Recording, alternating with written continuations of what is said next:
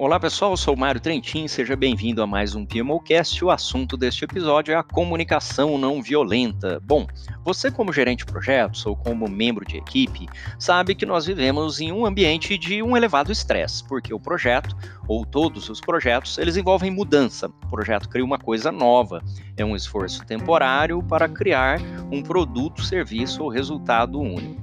E desta maneira, nós temos que nos preocupar o tempo inteiro com a orientação, o alinhamento de expectativas, o engajamento dos stakeholders e com a nossa equipe de projetos. Não é à toa que o triângulo de competências do PMI possui um dos seus pilares baseado em pessoas e que inclusive o exame PMP, a partir de janeiro de 2021, ele tem um peso de 42% das questões, ou seja, quase metade das questões do exame são voltadas para o domínio pessoas, que envolve desenvolver equipes, envolve gerenciar equipes, gerenciar expectativas, resolver conflitos, comunicação, lidar com stakeholders e muito mais. Além disso, os outros padrões, os outros guias de orientação para a gestão de projetos, como a linha de base de competências do IPMA, também tem uma preocupação muito grande com pessoas e nós sabemos que os projetos eles são feitos de pessoas para pessoas, isto é, o gerente do projeto, de certa maneira, pode ser comparado como um maestro de uma orquestra que está e entendendo as necessidades dos nossos stakeholders, gerenciando as expectativas deles, traduzindo, intermediando as relações entre os stakeholders e a equipe do projeto. E nós temos ainda um grande número de stakeholders envolvidos, como por exemplo usuários, cliente, patrocinador, fornecedores e muito mais. Nesse sentido, a comunicação não violenta é uma abordagem, uma metodologia que pode nos ajudar bastante.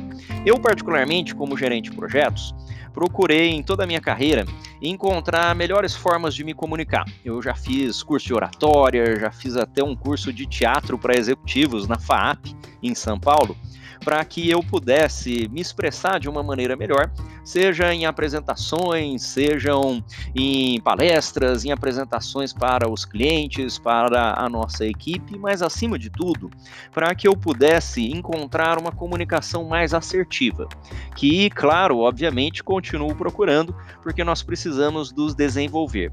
E eu entendo que um fator primordial para o sucesso da comunicação é o feedback nós precisamos nos comunicar e nós só temos a certeza de que nos comunicamos quando recebemos um feedback que tenha um entendimento que era aquilo que nós buscávamos. Porque quando você falou algo, enviou um e-mail, distribuiu um documento, nada garante que a comunicação se processou. Isso pode ter sido enviado e se perdido no caminho, pode ter sido lido e mal interpretado. Você só vai saber se a comunicação realmente se processou quando o receptor receber e traduzir, decodificar esta mensagem e informar a você por meio de feedback que ele entendeu, que ele tem dúvidas, que ele precisa discutir ou debater determinado assunto ou tomar as ações que você colocou naquela comunicação. E a comunicação não violenta, ela combina de certa maneira, essa é a minha opinião, ela combina de certa maneira todo o que nós já conhecemos em termos de comunicação, de objetividade, assertividade, de outras ah, características para uma comunicação efetiva, mas ela combina isso também com a inteligência emocional, isto é, nós termos o autoconhecimento, prestar atenção nas nossas emoções e nos colocarmos no lugar do outro, do próximo, de maneira empática para que a gente possa fazer uma comunicação que seja para ele e não para nós. A comunicação não violenta é um livro que coloca um conjunto de técnicas para aprimorar os relacionamentos pessoais e profissionais. Foi elaborado por Marshall Rosenberg. Vou deixar as referências e o livro logo abaixo. E as ideias principais do livro estão relacionadas a conhecer os seus sentimentos, como mencionei, em situações inusitadas, para que você possa controlar os seus sentimentos, o autoconhecimento e o autocontrole. Quando eu li esse livro, Comunicação Não Violenta, eu também me lembrei de um teste que eu fiz tempos atrás, que se chama de Strengths Inventory. E neste teste você se coloca em situações normais e em situações de estresse ou de alta pressão para que possa identificar qual é o seu perfil nessas duas situações. E muitas vezes nós não expressamos os nossos sentimentos corretamente no ambiente profissional, o que prejudica ainda mais os relacionamentos e os entendimentos. Nós acabamos fazendo mal julgamentos um tipo de comunicação errada e esquecemos que a honestidade e a transparência que são a base de uma comunicação efetiva. Nós devemos realmente perguntar, questionar aquilo que não entendemos, devemos confrontar as ideias com as quais não concordamos, para que dentro deste debate saudável com um foco nos fatos e não nas pessoas, não é uma crítica à pessoa, mas nós estamos debatendo fatos e perspectivas ou aspectos diferentes. Nós devemos, segundo o autor, Marshall Rosenberg, ser responsáveis por nossas ações, pensamentos e sentimentos, oferecendo empatia às pessoas em situações tensas, o que pode afastar esse risco de potencial violência. Né? Bom, o livro foi criado no, na década de 60, salvo engano, em que existia uma grande tensão em favor de direitos civis e contra a segregação racial nos Estados Unidos. E Marshall Rosenberg, um psicólogo norte-americano, atuava como orientador educacional em instituições de ensino. Ou seja, este papel do Rosenberg, ele estava num contexto muito diferente do que nós temos hoje dentro do gerenciamento dos nossos projetos ou em nosso âmbito profissional. Mas ele elaborou este método da comunicação não violenta, cujos quatro temas ou pilares eu vou descrever a seguir. Ele coloca que essas habilidades de falar e ouvir levam os indivíduos a realmente se conectarem, o que é muito importante não somente para vencer esses obstáculos e barreiras do preconceito, diversidade, da segregação, mas também é muito importante porque sem a confiança dentro de uma equipe e do ambiente de trabalho, não há como nós termos satisfação, não há como nós termos felicidade, não há como termos produtividade em uma equipe em que não existe transparência, conexão, integridade e confiança. Então a técnica é baseada nessas linguagens de comunicação e reformulação da maneira como nós nos expressamos. Ou seja, muitas vezes da forma como você apresenta uma determinada situação, ela aumenta a tensão desta comunicação, o que traz efeitos ainda mais perversos. Então, muitas vezes, quando nós fazemos uma crítica a um colega, né, fulano, você sempre faz as coisas erradas, ciclano, você sempre entrega atrasado, é, enfim, nós começamos a julgar as pessoas, o que diminui a autoestima delas e cria um clima de animosidade em nossa equipe de projetos. Você provavelmente já trabalhou em ambientes sejam equipes de projetos ou equipes da sua organização, no seu ambiente profissional, em que existe uma tensão no ar. Já reparou isso? As pessoas já se tratam mal logo na primeira conversa, já estão sempre armadas ou indefesa, se sentem tensas quando estão na presença de chefes ou de pares. Isso é um ambiente muito ruim de trabalho, mais uma vez, e que ele pode e deve ser revertido. Pense que o Marshall Rosenberg fez isso lidando com segregação racial, situações muito mais enraizadas, violentas do que nós temos em nossos ambientes de projetos, certo? Mas para reverter essas situações, ele diz para utilizarmos empatia, inteligência emocional e focarmos em quatro componentes da comunicação. Os quatro componentes são os seguintes: a observação, o sentimento, as necessidades e o pedido. Então, daqui para frente, sempre que você for se comunicar com a sua equipe, com stakeholders, com cliente, com usuários, procure quebrar a sua comunicação nestes quatro componentes, que eu vou explicar em detalhes e dar exemplos a seguir, para que você tenha uma comunicação não violenta. Então, um exemplo de comunicação violenta é quando não nos preocupamos com o sentimento e atacamos a pessoa em vez de pensar nos fatos ou na situação. Então, exemplos, como eu mencionei anteriormente, essa pessoa não tem competência, ela sempre entrega as coisas atrasado, a equipe é muito ruim, são preguiçosos, enfim. Esse tipo de comunicação cria muito mais problemas do que soluções. Nos quatro pilares, como que faríamos uma comunicação não violenta que é muito mais efetiva e assertiva? Em primeiro lugar, na observação, nós devemos observar o que realmente está acontecendo em determinada situação. O Rosenberg sugere questionar se a mensagem está sendo recebida, seja por meio da fala, ações, se tem algo a acrescentar de forma positiva.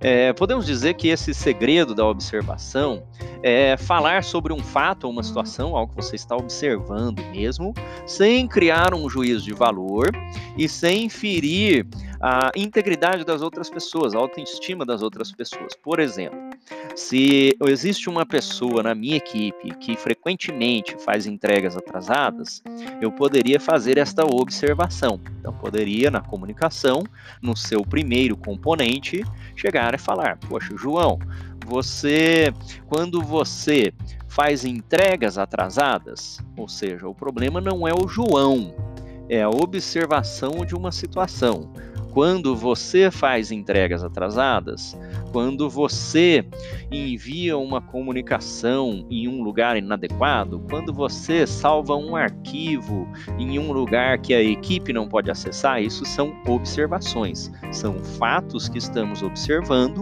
E aí nós vamos para o segundo componente, o sentimento. Qual é o sentimento que essa situação dispersa, essa situação desperta em você, né?